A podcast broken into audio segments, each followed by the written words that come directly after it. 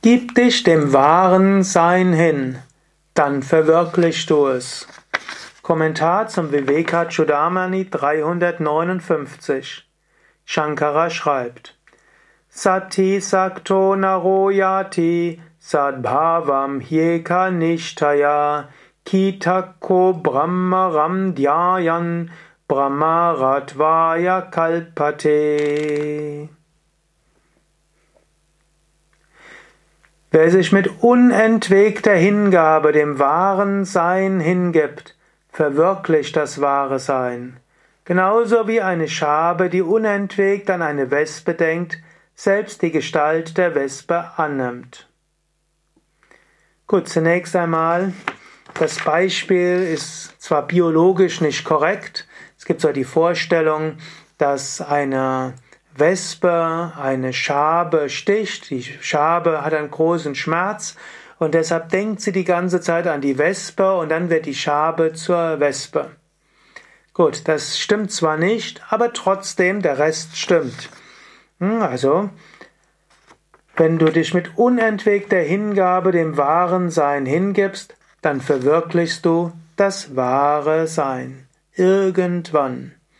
Und so ist es eben auch wichtig, dass du mit unentwegter Hingabe dich dem wahren Sein hingibst.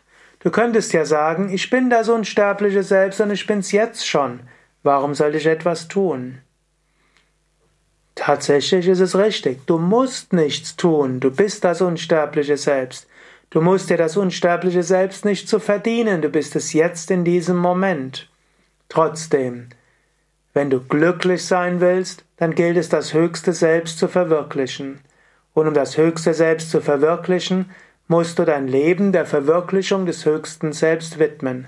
Richte alles aus auf die Verwirklichung des höchsten Selbst. Sei dir bewusst, nur durch die Verwirklichung des höchsten Selbst wirst du dauerhaft glücklich sein. Alles andere ist relativ. Du magst auf einer relativen Ebene Verantwortung haben. Es gibt ihn auf der relativen Ebene Karma, Lernlektion.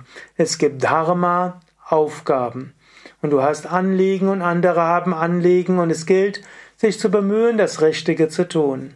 Aber so wie Jesus gesagt hat, strebe zuerst nach dem Königreich Gottes, dann wird dir alles andere von selbst zufallen. So ähnlich, strebe hauptsächlich nach Gott. Mach es nicht so, dass du sagst, zuerst kümmere ich mich um meine Kinder, dann um meinen Partner, dann um meine Eltern, dann um meinen Beruf und zum Schluss, wenn ich dann noch Zeit habe, dann kümmere ich mich um meine Spiritualität. Gut, ich muss mich auch noch um meine Gesundheit kümmern und noch meine Enkelkinder und so weiter. Wenn du all das machst, hast du eine Ansammlung von Nullen. Denn all das ist vom langfristigen her wenig wert. Same Vishnu hat mal gesagt, eine beliebige Anzahl von Nullen ist nichts wert. Aber wenn du eine Eins davor setzt, wird jede Null auch etwas wert. In diesem Sinne, mache die Gottverwirklichung zu deinem wichtigsten Ziel und sag und ordne alles andere dem unter. Dann hat alles andere auch seinen Sinn. Leben in der Partnerschaft, kann dir helfen, an dir selbst zu arbeiten, weniger egoistisch zu sein. Durch die Projektionen lernst du einiges über dich durch und so weiter.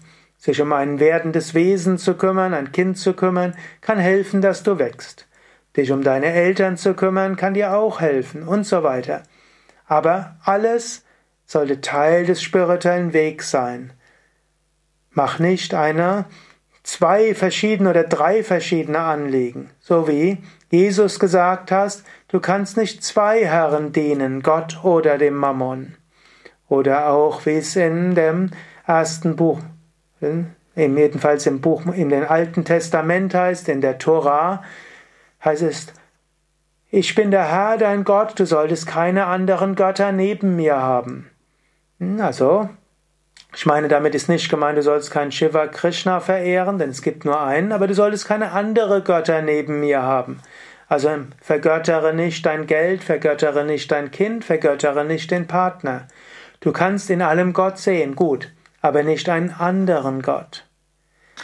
Einpünktige Konzentration auf die Verwirklichung der Wahrheit und alles andere, was du tust, ordne diesem unter und siehe es als Instrument, als Möglichkeit, spirituell zu wachsen.